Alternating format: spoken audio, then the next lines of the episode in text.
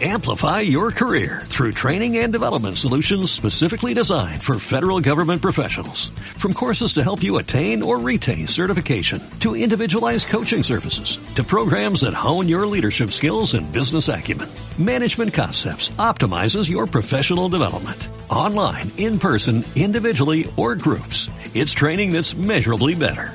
Learn more at managementconcepts.com. That's managementconcepts.com.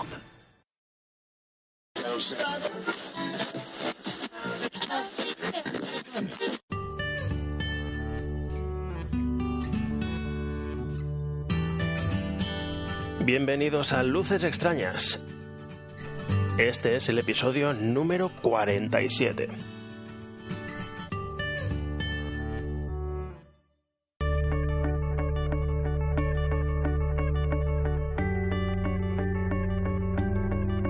Hola, yo soy Néstor y esto es Luces Extrañas, un podcast sobre las experiencias de un aficionado a la astronomía visual a pie de telescopio.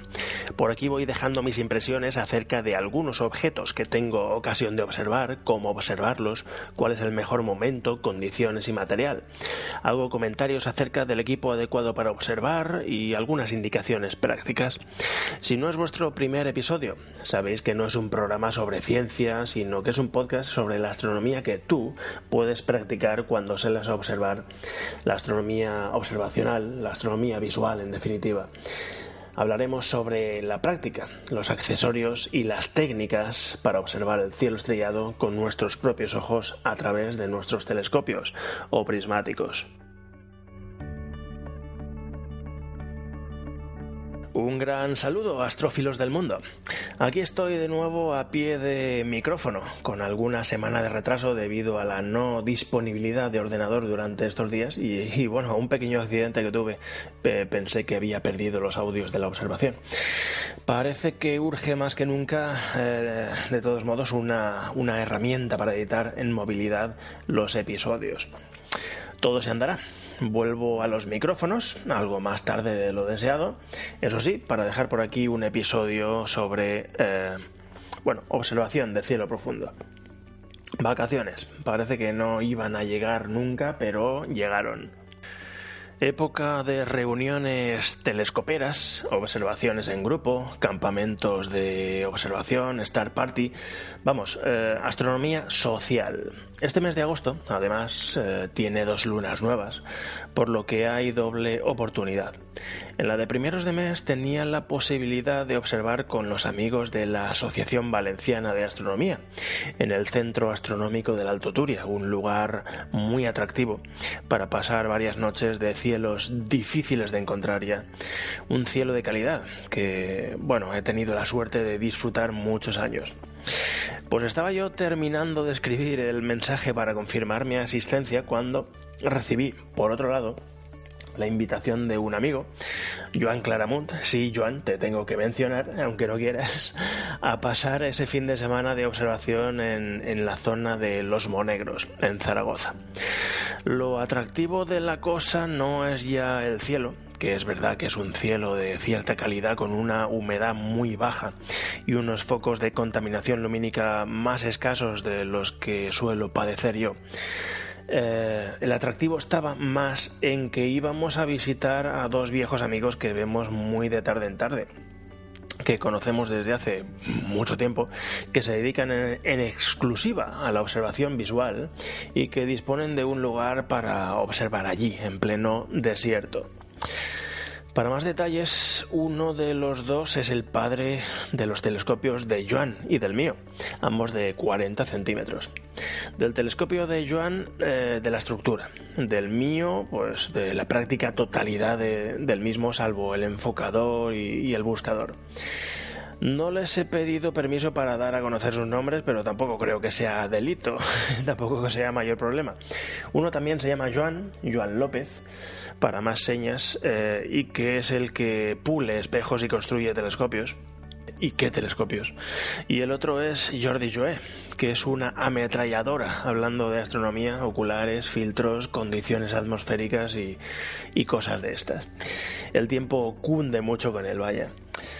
Así que allí estuvimos dos noches. La primera nos subimos a un altiplano cercano, a unos 15 o 20 minutos para llegar, eh, bueno, a estar un poco más altos, ganar unos cientos de metros de altura. Cielo de verano, es decir, crepúsculo largo, la tierra escupiendo todo el calor que ha acumulado durante el día, que ha sido mucho. Zaragoza demasiado presente al oeste, pero la ventaja estaba en que al este no había ningún rastro lumínico de civilización y el sur también estaba libre. Eso es lo que más me gustaba del todo. El sur libre de obstáculos y sin contaminar. Buah. La zona de Escorpio y Sagitario libre de polvo y paja. No podía ser más maravilloso. Enseguida me sumergí en mis prismáticos para poder explorar eh, esa zona, el sur. Fueron los instrumentos que me llevé junto a una montura paralelogramo y, y bueno, y, las patas, puesto que no cabían los dos telescopios en el coche y preferí que Joan dispusiese del suyo. Joan Claramont con su 40, yo con unos prismáticos de 10x50 y Jordi y Joan con un telescopio de 26 centímetros a f4,5 creo recordar, extremadamente bien hecho, también por el mismo eh, artesano allí presente.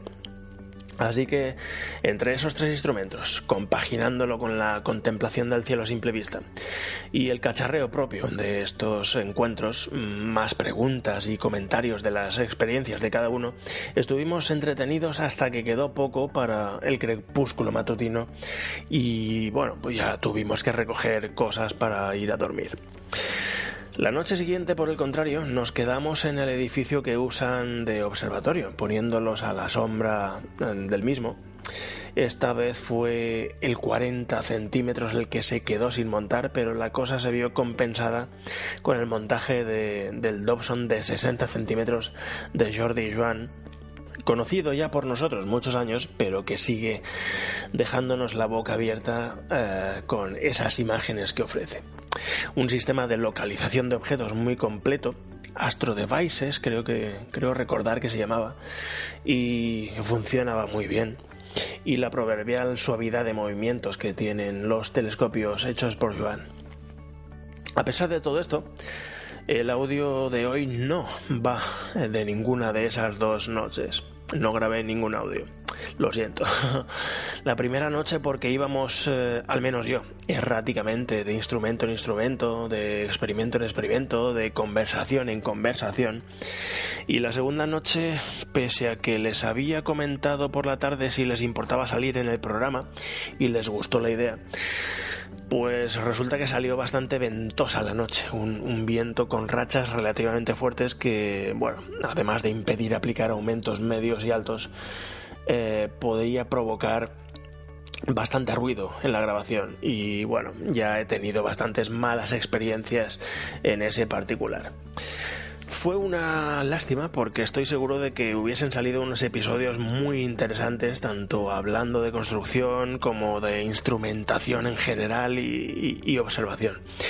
La buena noticia es que pues nos emplazamos a repetir la siguiente vez ya en invierno, así que a ver si hay suerte, si podemos organizarnos para volver a quedar los cuatro y no hay impedimentos para grabar algún episodio y compartir por aquí la mucha sabiduría acumulada con los años.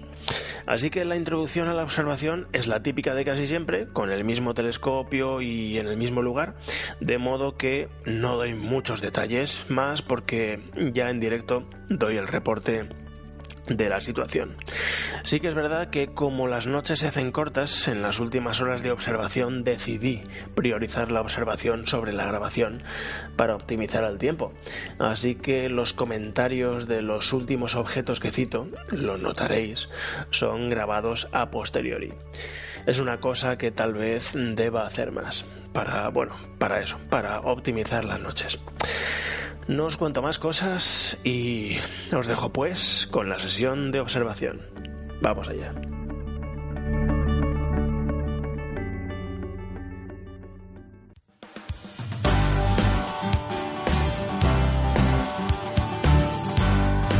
Buenas noches, astrofilos del mundo. Espero que os esté siendo leve estas sucesivas olas de calor, que por otra parte son bastante normales en esta época del año, salvo excepciones. Esto, por supuesto, va dirigido a los, a los habitantes del hemisferio, del hemisferio boreal, del hemisferio norte, que están eh, disfrutando o padeciendo, según el caso, el verano. Muchos de ellos, sobre todo en agosto, sobre todo aquí en España, están de vacaciones y muchos de ellos están haciendo astronomía, mm, no sé si decir comunitaria, social, eh, es decir, bueno, mm, gregaria, astronomía gregaria podría, podría llamarse. Y es que pues eh, es época de star parties, de reuniones, de observaciones conjuntas con amigos, de ver lo que hacen unos, lo que hacen otros, porque aunque las horas de noche, las horas nocturnas, el número total de horas eh, para observar es bastante reducido, eh, bueno, la temperatura es agradable y si encima hay tiempo libre, porque eh, no hay que trabajar al día siguiente, pues ¿qué más se puede pedir? Así estoy yo y salvo ayer que me lo tomé de descanso, pues esta es mi, mi tercer día de, observación. Eh, realmente es el primer día que observo con mi telescopio. Pero vamos, es el tercer día, en la tercera noche en cuatro noches que, ah, bueno, la paso bajo las estrellas y con un fresquito que, que la verdad se agradece un montón. Bueno, en esta ocasión seguramente os lo habrá dicho el tipo que siempre habla en la introducción, Estoy en el lugar habitual de observación. Bueno, al menos estoy en la zona. 300 mm, metros arriba, 300 metros abajo. Siempre estoy en el mismo lugar. Mismo telescopio, el Dobson de 40 JLV. Y... ¿qué decir? Vale, pues que estamos en agosto. Principios de agosto y cielo típicamente eh, agosteño y veraniego. Hoy ya la luna estaba creciendo, no sé si tres días ya o cuatro. El caso es que estaba, o está, en un 25%, de, un 25% de su cara iluminada. Y nos hemos tenido que esperar pues un rato a que, bueno, bajase. Tanto es así pues que he preferido cenar en casa y luego coger el coche que ya tenía previamente cargado de trastos eh, después de cenar, a hacerlo eh, antes y que me sorprendiera la noche aquí. Una vez aquí, noche cerrada, he montado y bueno, pues dándole tiempo al telescopio a que se enfriase, pues le he dado tiempo a la luna a que bajase. Ahora mismo son las doce y media y llevaré como una media hora o tres cuartos observando sobre todo los dos planetas eh, que están ahora en posición favorable porque, bueno, Júpiter y Saturno y la eclíptica, el caminito por el que están los planetas en verano suele estar bastante bajo, entonces eh, no hay que encantarse porque eh, la altura máxima que llegan a alcanzar los planetas no es muy alta. Empiezan a bajar bastante pronto de altura y eso, pues como sabéis o debéis saber, eso perjudica seriamente a la imagen. Y bueno, eso, eh, eso viene, eso lo, lo, traía a colación porque, pues nada, lo primero que he hecho al empezar a observar es observar Júpiter y observar posteriormente Saturno porque enseguida se deterioran. Júpiter. Júpiter ofrecía a primeras horas de la noche, bueno, y lo sigue ofreciendo todavía, la gran mancha roja muy centrada en el planeta, muy visible. Estoy contentísimo con las imágenes que me da mi telescopio. Y mira que lo tengo ya años, pero no dejo de sorprenderme de los colores que me ofrece, sobre todo en las cosas que tienen colores, como, bueno, sobre todo, sobre todo Júpiter, y cuando hay una un detalle, una característica con el color marcado, como en este caso la gran mancha roja, pues eh, ello queda, eso queda más evidente. Y después Saturno. Eh, bueno, el signo es de 10, pero nunca lo es en verano.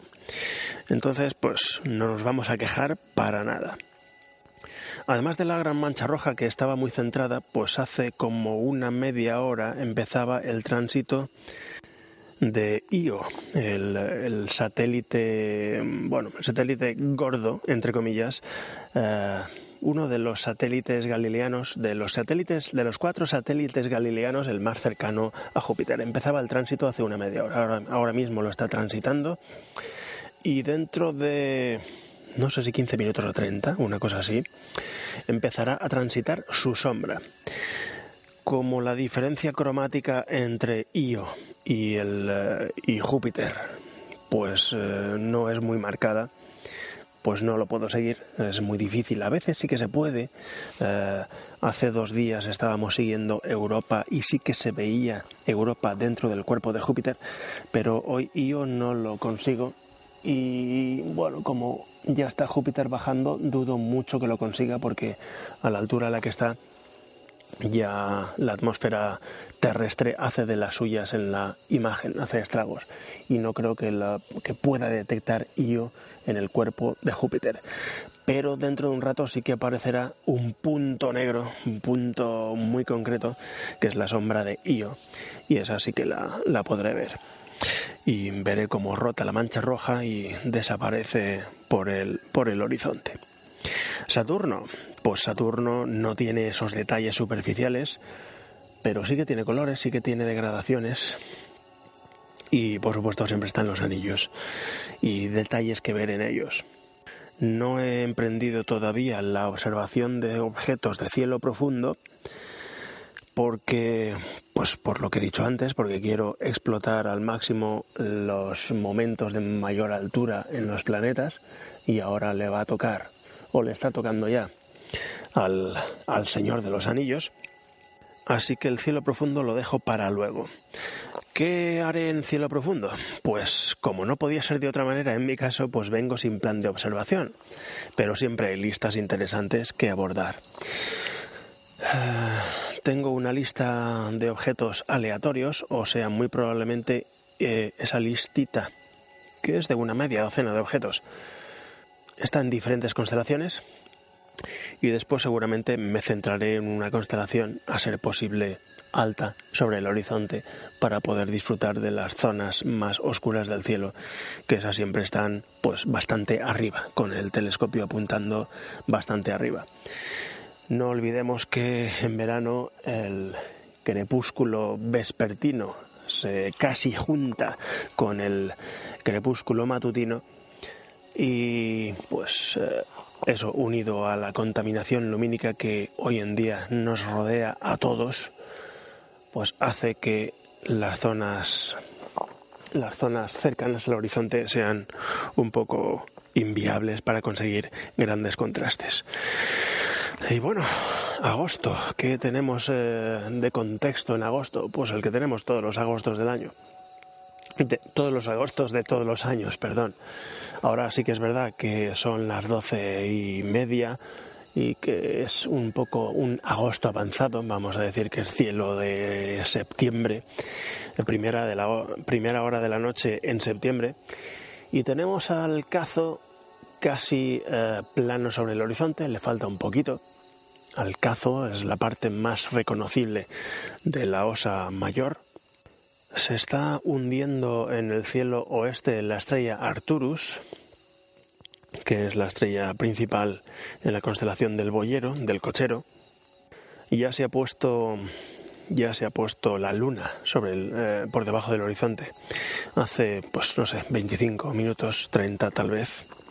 Hay todavía en el horizonte norte, bueno, y también en el horizonte oeste, mm, un cacho bastante grande en el que no es visible casi nada, o al menos las estrellas de segundo nivel ya no son visibles. Con el telescopio sí que los harían, pero a simple vista cuesta bastante discernirlas. En el cielo este, el cielo del levante, Ah, tengo resplandor de poblaciones pequeñas, pero que debido al poco viento que ha hecho en los últimos días y, se puede decir que las últimas semanas, la contaminación lumínica que provocan ah, se levanta bastante. Entonces lo más alto que tengo, perdón, lo inmediatamente por encima de esos focos de contaminación lumínica que puedo ver con claridad es el gran cuadrado de Pegaso con la constelación de Andrómeda a la izquierda es decir, tirando al norte, enlazando con Casiopea, que ni es M ni es W, está en una postura vertical, y lo que, lo que sí que también está en una postura vertical es la constelación de Perseo, de donde surgen, por cierto, la famosa lluvia de estrellas veraniega que todo el mundo eh, suspira por ella. Perseo. El sur lo tenemos dominado por los planetas Júpiter, eh, ya derivando hacia el sur oeste, y eh, Saturno. Júpiter está pues sobre los lomos del escorpión, Saturno está en la tetera, en la, tetera que es la parte más reconocible de la constelación de Sagitario, en plena en pleno centro, bueno, Saturno no está en pleno centro galáctico, pero el, el, pitorro por donde cae el T en la tetera, ese es el centro galáctico y son unas nubes bastante, unas nubes bastante contundentes. Todavía le falta contraste a la noche, no sé si lo conseguirá o no. Decir que cuando salía del pueblo, de bueno, sabéis que eh, eh, mi casa la tengo en un pueblo que está a 750 metros sobre el nivel del mar y el punto de observación está a unos 1280 y no sé cuántos, pues en el pueblo estaba completamente nublado y me extrañaba porque la predicción que había mirado era de completamente raso. Así que he estado a punto de coger, de, a mitad de camino, volverme. He parado el coche en un apartadillo para consultar de nuevo en, eh, bueno, en internet donde estaba el fallo. Y es que eran nubes bajas, eran nubes bajas y no he tenido más que subir a esos mil metros para dejar las nubes por debajo y descubrir que el cielo estaba completamente despejado. Ahora mismo no detecto más que una diminuta nube en la constelación de... Pues no sé si eso será Acuario o Capricornio, parece que es Capricornio, pero vamos, ninguna nube gruesa que tape ninguna zona importante del cielo. Y sobre nuestras cabezas, pues ya lo sabéis, está mm, mm, Lira con la constelación de, de la constelación del Lira con su estrella Vega que ya declina hacia el oeste y justo sobre nuestras cabezas está el cisne o cruz del norte, que está en plena Vía Láctea, que cruza el cielo en diagonal. Y bueno, pues es una de las zonas más interesantes de la noche y del cielo estival en general. Y bueno, yo creo que como introducción ya está bien. Vamos a ver qué es lo que observamos. Nos vemos en un momento.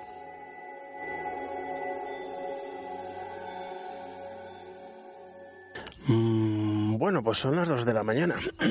La verdad es que si, sigo así se me va a ir la noche de las manos, eh, de las manos y, y habré observado dos objetos o tres.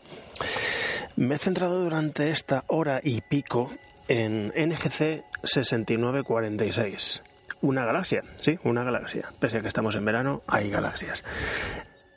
Galaxia de los fuegos artificiales. Bueno, se le llama así por su, su apariencia en fotografías, porque es una galaxia muy activa, muy activa. Yo creo que es la más activa que hay. Em, dice por aquí que en un siglo ha tenido nueve supernovas. Mm, creo que la última fue en 2009.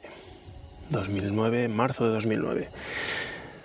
Y bueno, este apelativo de los fuegos artificiales le viene por eso y le viene también porque, bueno, esta galaxia está situada en un sitio eh, no, muy, no, muy, no muy común para verla hay que atravesar nuestra propia galaxia. Entonces está en un campo bastante poblado de estrellas de nuestra propia galaxia. Hay que atravesar mucha de nuestra... Está bastante cerca del plano de nuestra propia galaxia, por eso es raro ver, ver, este, ver este objeto.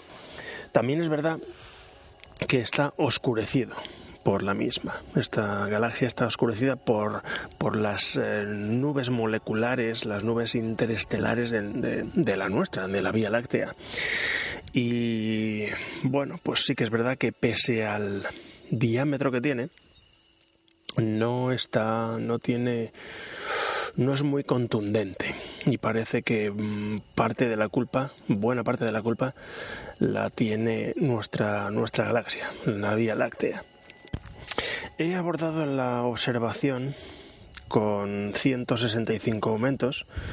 Eh, bueno, he localizado la galaxia con menos, con 82, 85, una cosa así.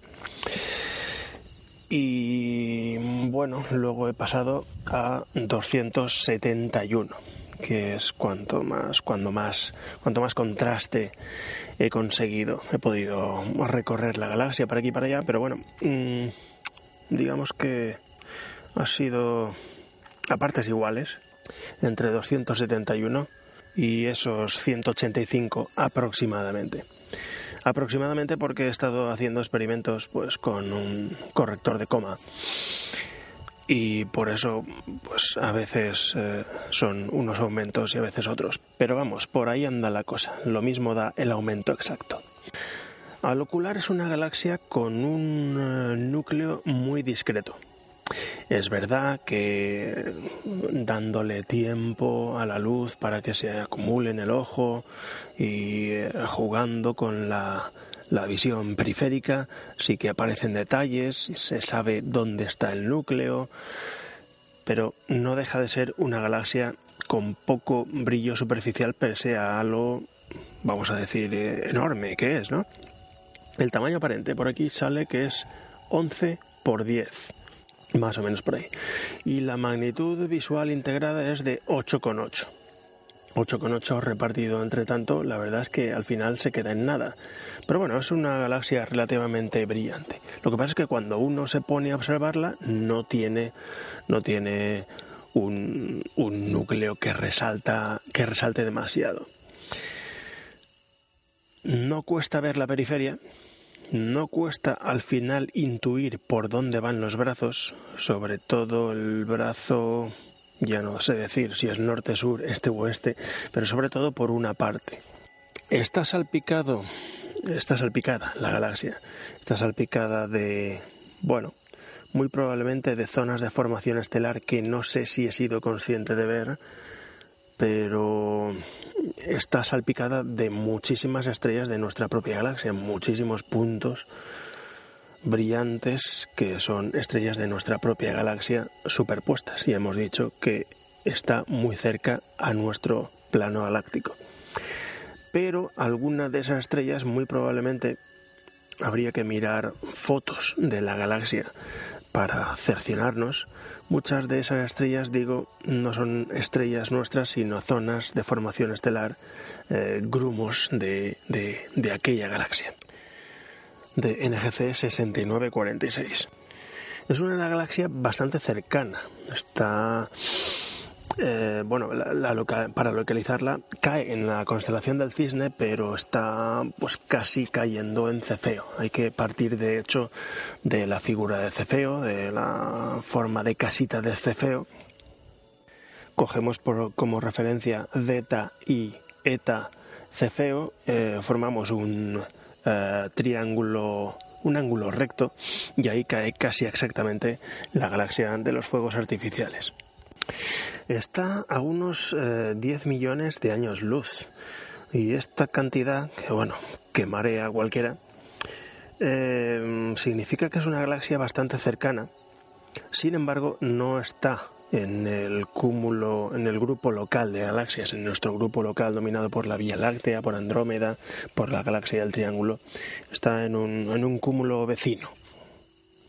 Y bueno, yo, si pensáis observar en verano y necesitáis galaxias en vuestra vida, eh, apuntaos este, este objeto, porque es una galaxia veraniega que bueno, deberíais intentarlo. No es apta para todos los diámetros porque, bueno, ya he dicho que tiene baja, bajo brillo superficial por estar donde está, pero nadie se murió intentando estas cosas.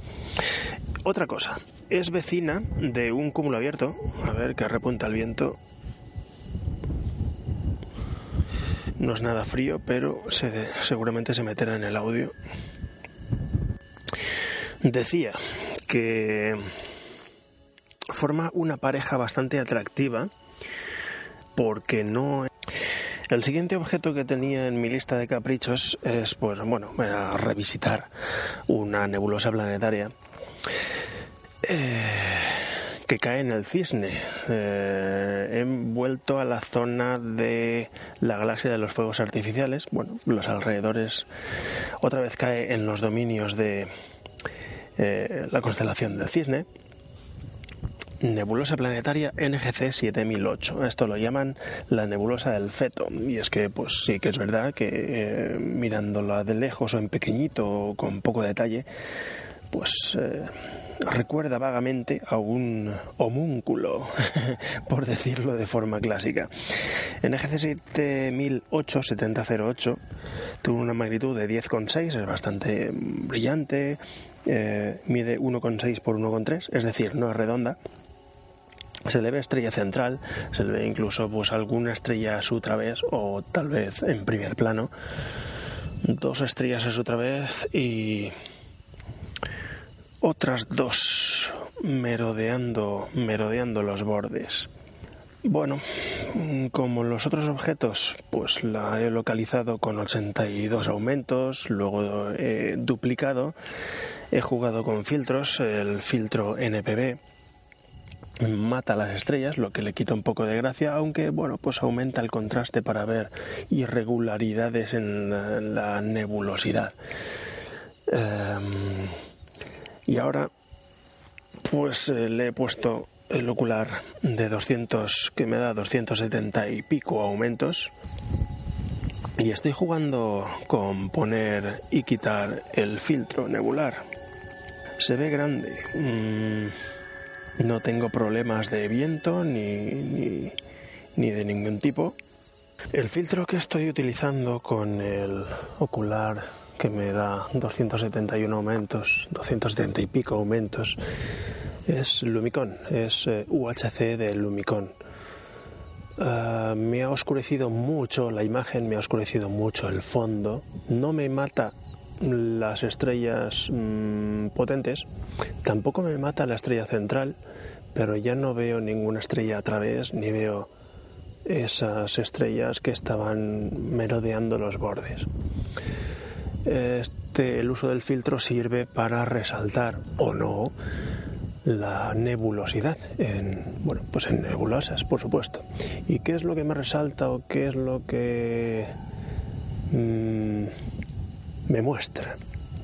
Bueno, irregularidades en la nebulosidad.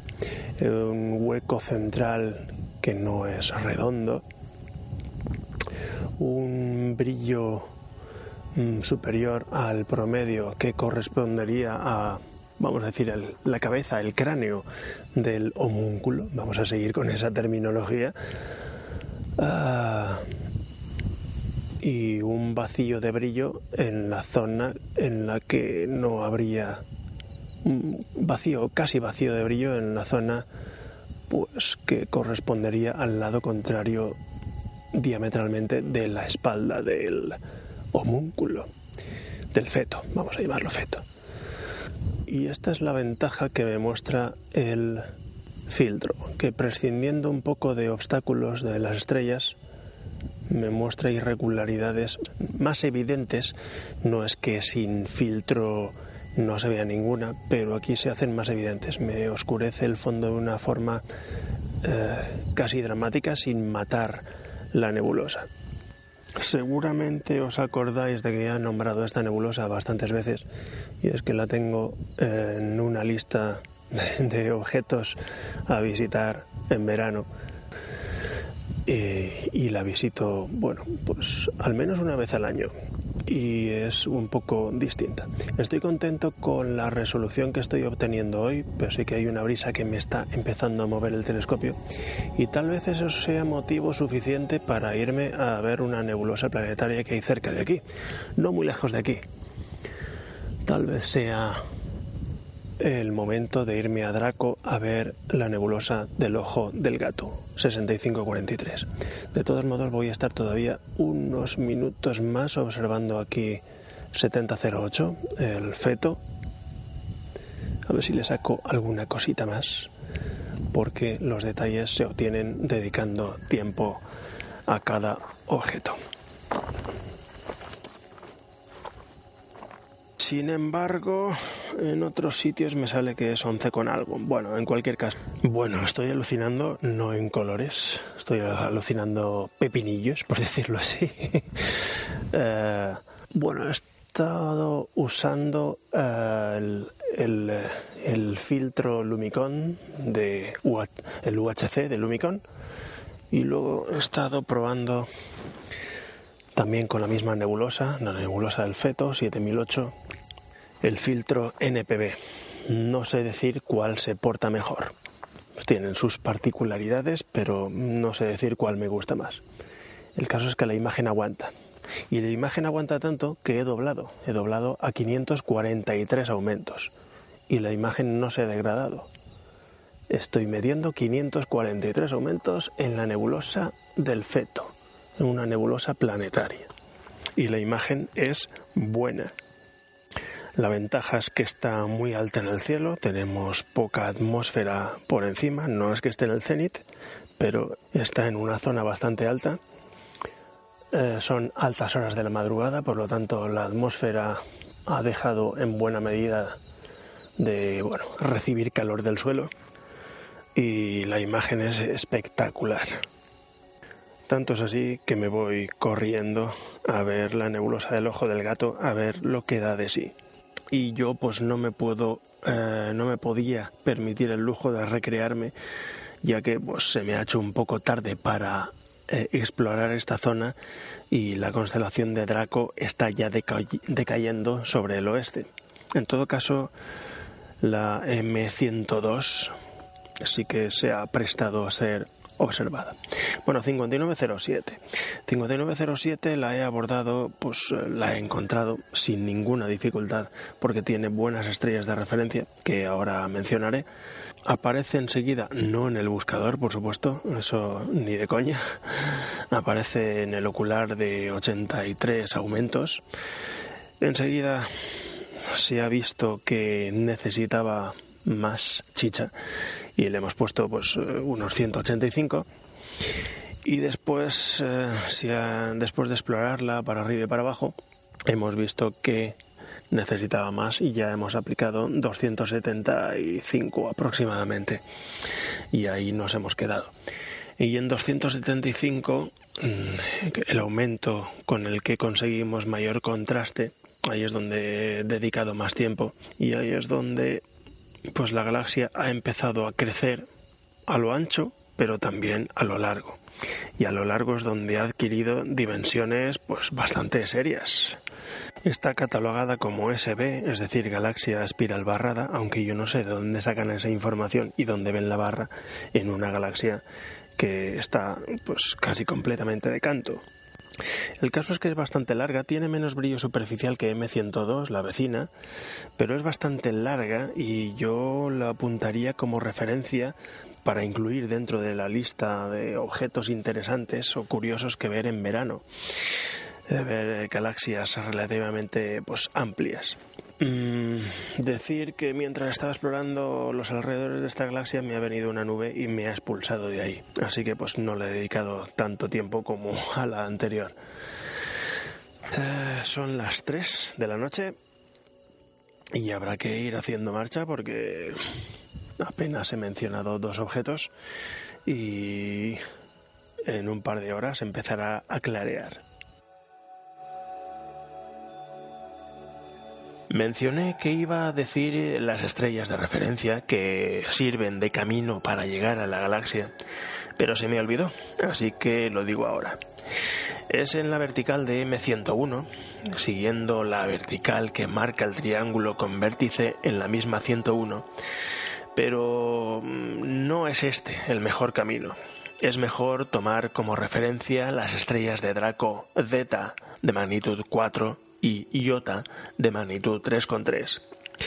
Están separadas unos 5 grados aproximadamente y cogiendo como referencia central iota, al menos a estas alturas de la noche, la galaxia tiene que estar a 2 grados a las 7 en un reloj imaginario. Cuidado porque con un telescopio con mucha capacidad de recolectar luz, nos pueden aparecer galaxias en el ocular que no son la que toca, incluida M102, que está a un grado escaso más eh, abajo de nuestro objetivo.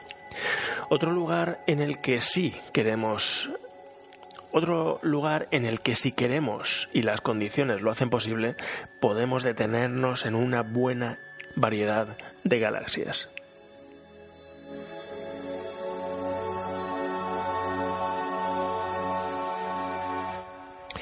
El siguiente objeto que tenía en mi lista de caprichos es, pues, bueno, revisitar una nebulosa planetaria que cae en el cisne.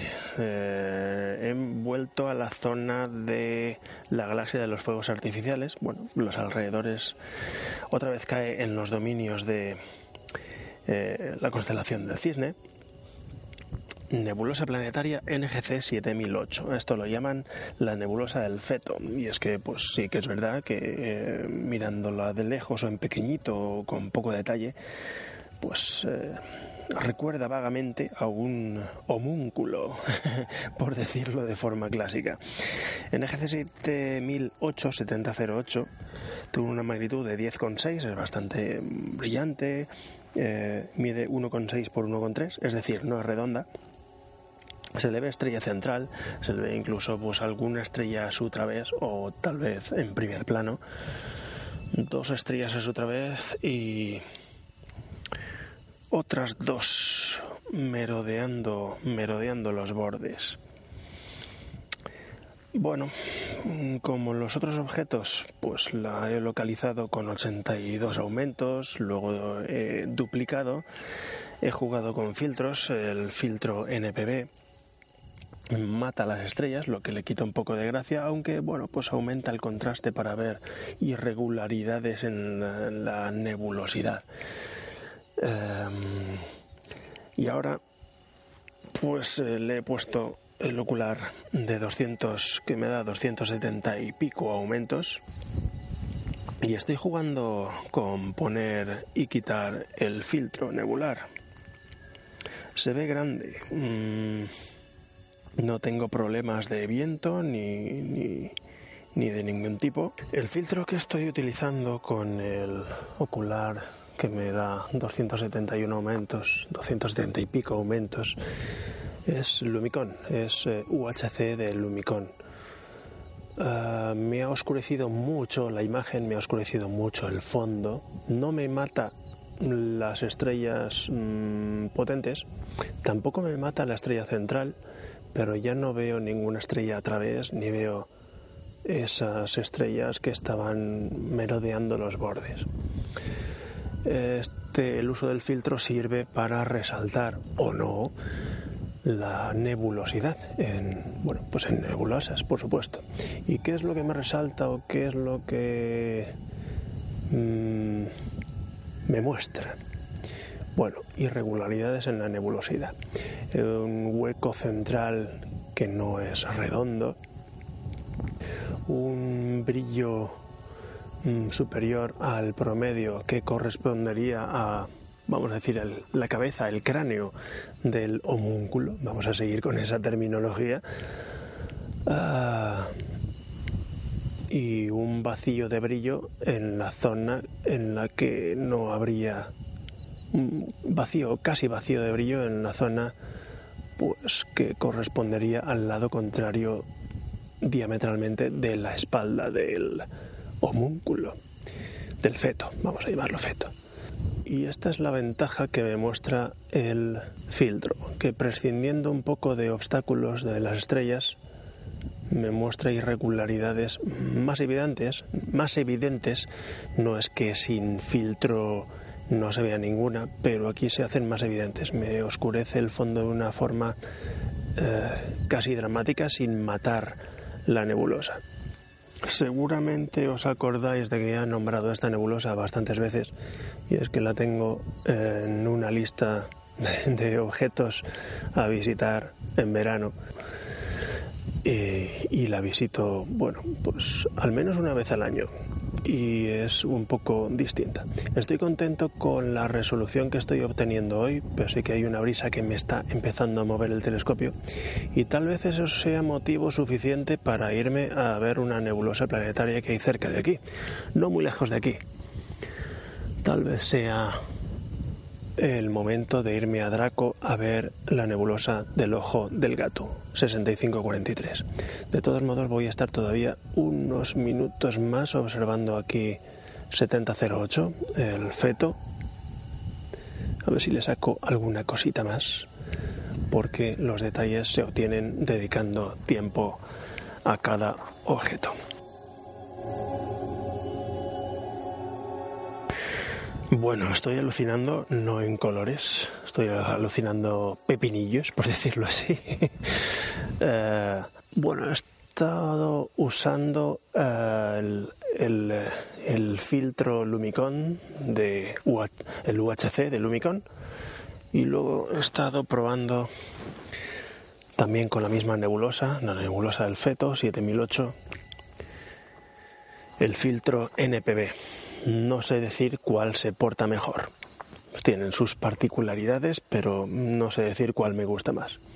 El caso es que la imagen aguanta. Y la imagen aguanta tanto que he doblado. He doblado a 543 aumentos. Y la imagen no se ha degradado.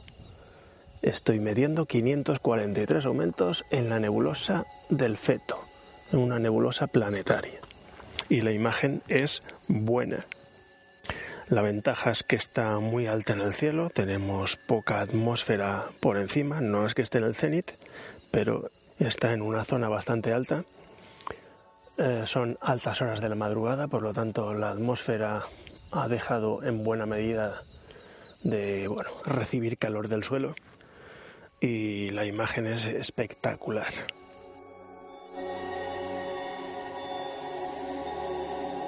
Como me daba reparo abandonar esta parte del cielo tan rica en estrellas, cúmulos, etc., desvié un poco el telescopio para apuntar a Mu Cephei, la célebre estrella granate de Herschel. Para los que no la hayan visto todavía, el nombre la define. Es una de las estrellas con el color eh, más marcado del cielo. Pese a que no se encuentra entre las más brillantes, tiene magnitud 4, a través de un eh, modesto instrumento eh, se revela ese color rojo profundo.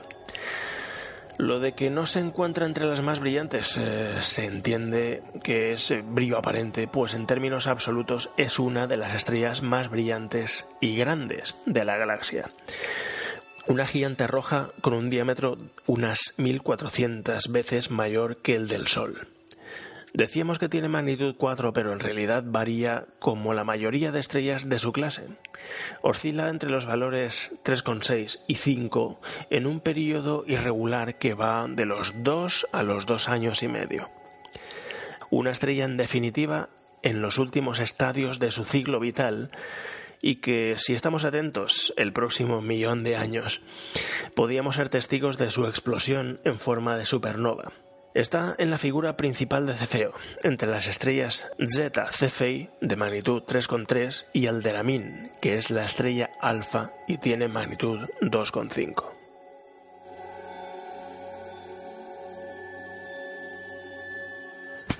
Constelación del Dragón. Nebulosa planetaria Ojo de Gato. La magnitud es 8 y las dimensiones son, si no me equivoco, 0,3 por 0,4. Bueno, es relativamente redonda. Aquí podríamos considerarla redonda del todo. El aspecto, bueno, pues el aspecto es el típico. Em, se ve la estrella central en todo momento, salvo que pongamos un centro, un filtro regular, joder, salvo que pongamos un filtro nebular muy restrictivo que, que sea muy agresivo con las estrellas, y aún así pues suele permanecer indemne. La estrella central, ¿qué magnitud tiene? Pues no lo sé. No lo sé, no lo sé. Aquí el dato. Bueno, el caso es que ah, no me ha parecido tan evidente a 82 aumentos, que son los aumentos que he utilizado para encontrarla. No me ha parecido tan evidente el color verde que siempre me ha parecido tan evidente. señal de que pues eh, mi vista pues eh, es un poco extraña porque a veces percibe unos verdes muy llamativos, exagerados e incluso artificiales y otras veces pues no, no he visto casi atisbo de color en esta nebulosa. Por supuesto, inmediatamente ha hecho falta eh, meter más aumentos. 80 y algo se quedan cortos y es una nebulosa planetaria pequeña de apenas ese diámetro de 0,4 minutos de arco, menos, menos de medio minuto de arco de diámetro. Y con 165, pues la verdad es que pues eh, da un poco más de sí la cosa, pero también se queda corto. Entonces hemos pasado directamente a 271 y ahí hemos empezado a jugar con filtros. Filtro NPB, filtro UHC, alguna irregularidad interna, vamos, la irregularidad interna de toda la vida. Y es que, vamos a ver, si la forma de esta nebulosa es oval, es decir, tiene un eje más largo que el otro, dentro se percibe algo parecido a otro, otra estructura oval, pero con el eje completamente perpendicular al primero. Tal vez por eso lo del ojo del gato. Y ya en el centro, pues la estrella central. Y eso es lo que se puede lograr jugando con los filtros, jugando con poner, quitar, poner uno, poner otro. No obstante, yo esos amagos de picos eh, laterales que se deben ver, he sido poco consciente y si he sido consciente en algún momento ha sido sin los filtros nebulares. Finalmente he recurrido a poner 543 aumentos, 43 o 46 o 40 y pico, vamos, 540, vamos a dejarlo ahí, menos de entre 540 y 550 y no he conseguido una imagen tan nítida como en la nebulosa planetaria anterior, la que he observado eh, un rato antes. Ahora son las 4, 4 y cuarto, una, una cosa así. 4 y cuarto son. Y no he conseguido eh, esa nitidez durante tanto tiempo, porque esa nitidez sí que la he conseguido mm, durante instantes eh, instantes mágicos en los que, bueno, para conseguir esos instantes mágicos hay que mm, dejar el ojo con paciencia y mirar eh, la nebulosa con todas las técnicas del buen observador habidas y por haber y acumulando minutos pues surge la magia. 540 y pico aumentos, seguimos viendo la nebulosa del ojo del gato no me queda demasiado margen de tiempo, ya que antes de las 5 está clareando. La forma que siempre he utilizado yo para encontrarlas es la identificación de cuatro estrellas en Draco, que son 43 Draconis y 36 Draconis por una parte, y por la otra parte F Draconis y Omega Draconis, que son pues dos estrellas Em, separadas en una línea similar una pareja de la otra. Vamos, en unas. Si, prolongásemos esas líneas serían aproximadamente paralelas, aunque la cantidad de separación entre cada una de esas dos es diferente. Bueno, rollos aparte, si trazamos una aspa imaginaria, pues eh, la nebulosa, un aspa imaginaria entre estas cuatro estrellas, entre los extremos de estas cuatro estrellas, donde se intersectan, pues ahí está la nebulosa. Eh, aproximadamente, pero vamos, eh, si utilizamos un ocular como de, pocos aumentos, como el que uso yo, de prácticamente un grado, la nebulosa muestra su naturaleza sin necesidad de utilizar de buenas a primeras muchos aumentos. Está ahí, en, la intersección de esta, de esta aspa y a partir de ahí pues vamos metiendo aumentos. Es una de las nebulosas más brillantes de, bueno, de, las nebulosas planetarias. Tiene magnitud 8, pero claro, es pequeñita, es pequeñita y sacarle detalles es difícil. Eh, pocas noches eh, se le puede sacar pues todo el detalle que, que uno quisiera, que es todo. La naturaleza de esta estrella moribunda pues que además eh, bueno es, es joven en este, este estado es joven tiene unos 3.000 y poco años de edad pues tiene una estructura bastante intrincada. Según muestran las fotos, que ahora no tengo ninguna presente, pues eh, existen numerosos, em, no sé si decirlo, mm, cortezas concéntricas, vamos, capas concéntricas que la estrella ha ido expulsando en diferentes fases. Y lo llamativo es que estas eh, capas no son redondas y además eh, estas dos que mostraba en un principio eh, son ovaladas y perpendiculares entre sí.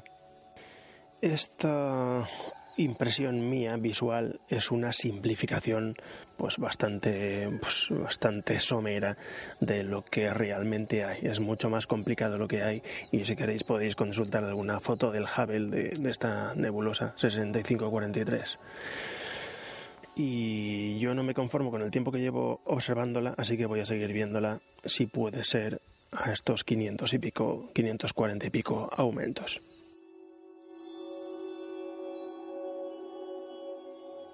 A estas horas la galaxia del Triángulo estaba en una posición muy ventajosa, realmente la única posición ventajosa porque esta galaxia se ve muy afectada por la dispersión atmosférica cuando no está en el cenit.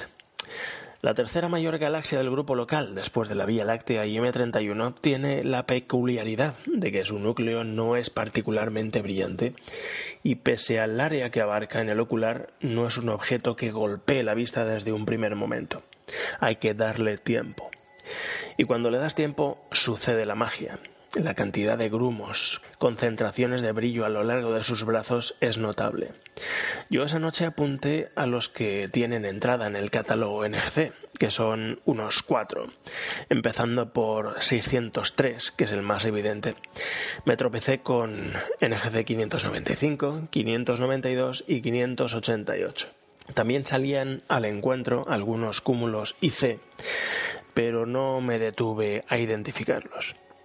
La galaxia fue catalogada por primera vez por Giovanni Battista Odierna en 1654, un hombre del Renacimiento de Palermo, alumno de la escuela galileana, que además de en astronomía destacó en botánica, en matemática y óptica, y que creó la obra de Admirando Coeli Caracteribus, primera catalogación sistemática de los objetos celestes no estelares de la historia. Pese a todo ello, nos enteramos de su existencia y su obra en el siglo XX, muy probablemente por el carácter periférico de Sicilia. Es una galaxia a exprimir en los momentos en que está más alta, el resto del tiempo su apariencia es anodina. Quedándome por la zona, aunque teniendo que cruzar la frontera entre Triángulo y Andrómeda, fui a NGC 891, pasando brevemente por el contundente cúmulo abierto NGC 752. NGC 891, galaxia que ha pasado por aquí en numerosas ocasiones, es una espiral perfectamente de canto, con una magnitud de 10 y unas dimensiones de 11 por 1,5 minutos de arco. No cuesta encontrarla, siempre que el cielo esté contrastado, entre la estrella Almach y el abierto M34, a mitad de camino aproximadamente una vez centrada en el ocular a pocos aumentos, debemos esperar a ser conscientes de su presencia, de sus límites y de su característica central, la banda oscura que la parte en dos mitades de extremo a extremo. Cuando nos acostumbremos ya aplicamos más aumento, ya decidimos nosotros eh, cuánto en función de las posibilidades y del, del encuadre. Debido a su altura en el cielo, no tardó en mostrar los detalles de su banda oscura deshilachándose a medida que llegaba a los extremos. Este es también uno de esos objetos, y cuál no, que demuestra todas sus intimidades casi solamente cuando se sitúa en la parte más alta del cielo. Y ya de estar en Andrómeda, apunté a NGC 404, el fantasma de Mirage Mirage es la brillante estrella de magnitud 2 Beta Andromedae, y ese fulgor estelar oculta una galaxia que tiene muy cerca angularmente, NGC 404, que pasa muy inadvertida. Aquí no encontraremos detalles. Aquí el trabajo consiste en la detección y en la difícil tarea de mantener fuera de campo el brillo de la estrella para ser conscientes mm, de la extensión de esta galaxia elíptica, que brilla con una magnitud de algo más de 10 y dimensiones redondas 3,5 eh, por 3,5. El fin de semana, las dos noches de observación, habíamos estado observando M31 con detenimiento por los diferentes instrumentos que llevábamos y aunque no nos dedicamos en ningún momento a identificar objetos dentro de la galaxia, sí que dimos tiempo mm, a percibir el contraste de las bandas oscuras entre brazo y brazo, con el 26 centímetros, con el 40 y con el 60. Esta noche tampoco dejé pasar la oportunidad de volver a apuntar y observar con calma, pero también sin pretensiones M31, que también ofrecía un buen contraste pese a haber perdido altura ya eh, a última hora. En EGC 206, el cúmulo estelar más brillante de la galaxia, la satélite M110 y M32, que por sí sola en una zona del cielo en solitario sería una de las galaxias más comentadas y buscadas del cielo, pero que languidece al lado de la gigantesca galaxia de Andrómeda. Hay en las inmediaciones otras dos galaxias a las que eché un vistazo, dos galaxias enanas, satélites de M31, que por cuestión de parcelación del cielo cae en territorio de Casiopea se trata de NGC 147 y 185, que se encuentran muy cerca de las estrellas Pi y Omicron de Casiopea. Me fui al cisne para no perderme otra noche la nebulosa creciente NGC 6888, la famosa nebulosa de emisión con forma de C cerca del corazón de la constelación, entre Gamma Cygni y Eta Cygni. Suelo usar filtro incluso para localizarla, pues la diferencia es bastante pronunciada. La parte más visible de la nebulosa es la cercana a las tres estrellas más brillantes, que rondan las magnitudes 7 y 8. Y es en esa zona donde es posible ver ciertos deshilachamientos de la nebulosa e irregularidades de brillo en su interior todo poniéndose cómodo y con un tiempo prudencial detrás del ocular. La magnitud integrada de la nebulosa es de siete y medio, pero eso pues tampoco dice mucho. Prácticamente es invisible si no se usa filtro nebular. Lo que sí es eh, tangible son las medidas, 20 por 10 minutos de arco.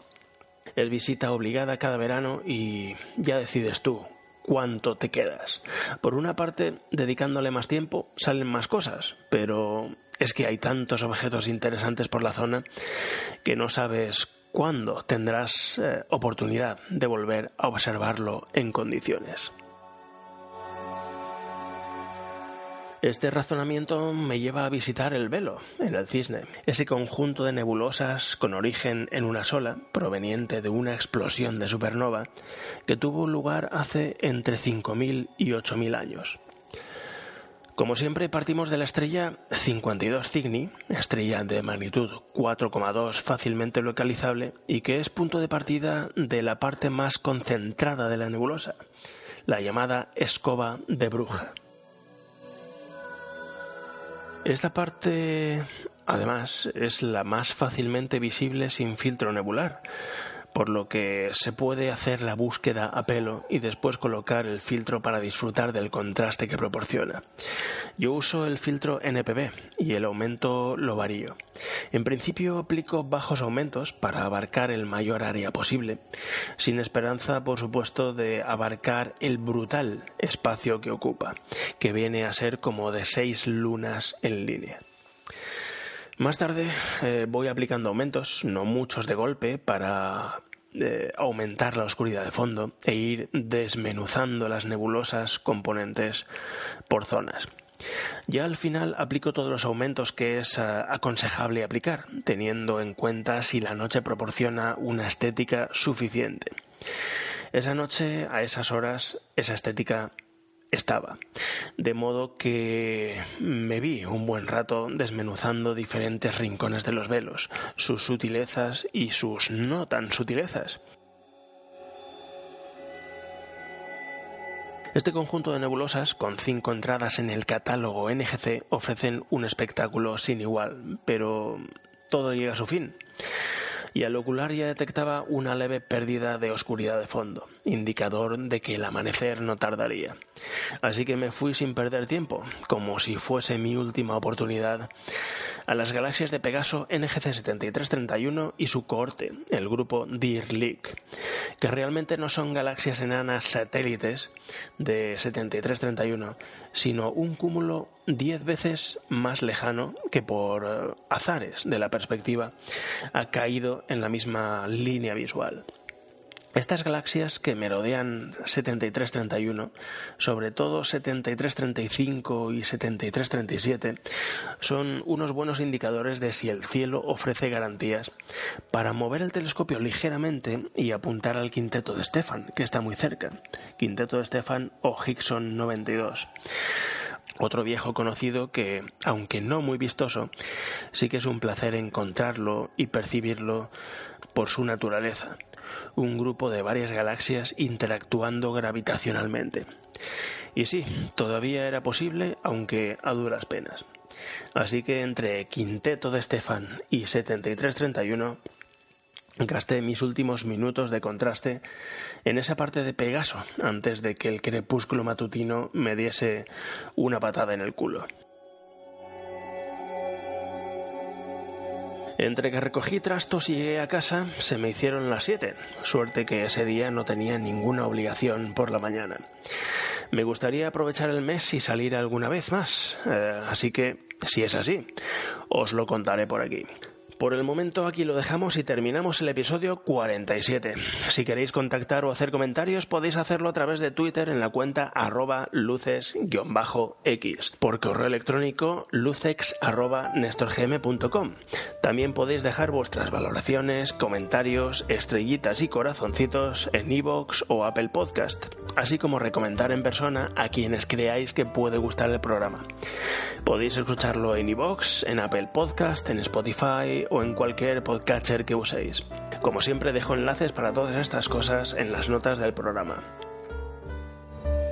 Muchas gracias una vez más por haber dedicado vuestro valioso tiempo a escuchar el programa y nos vemos por ahí fuera.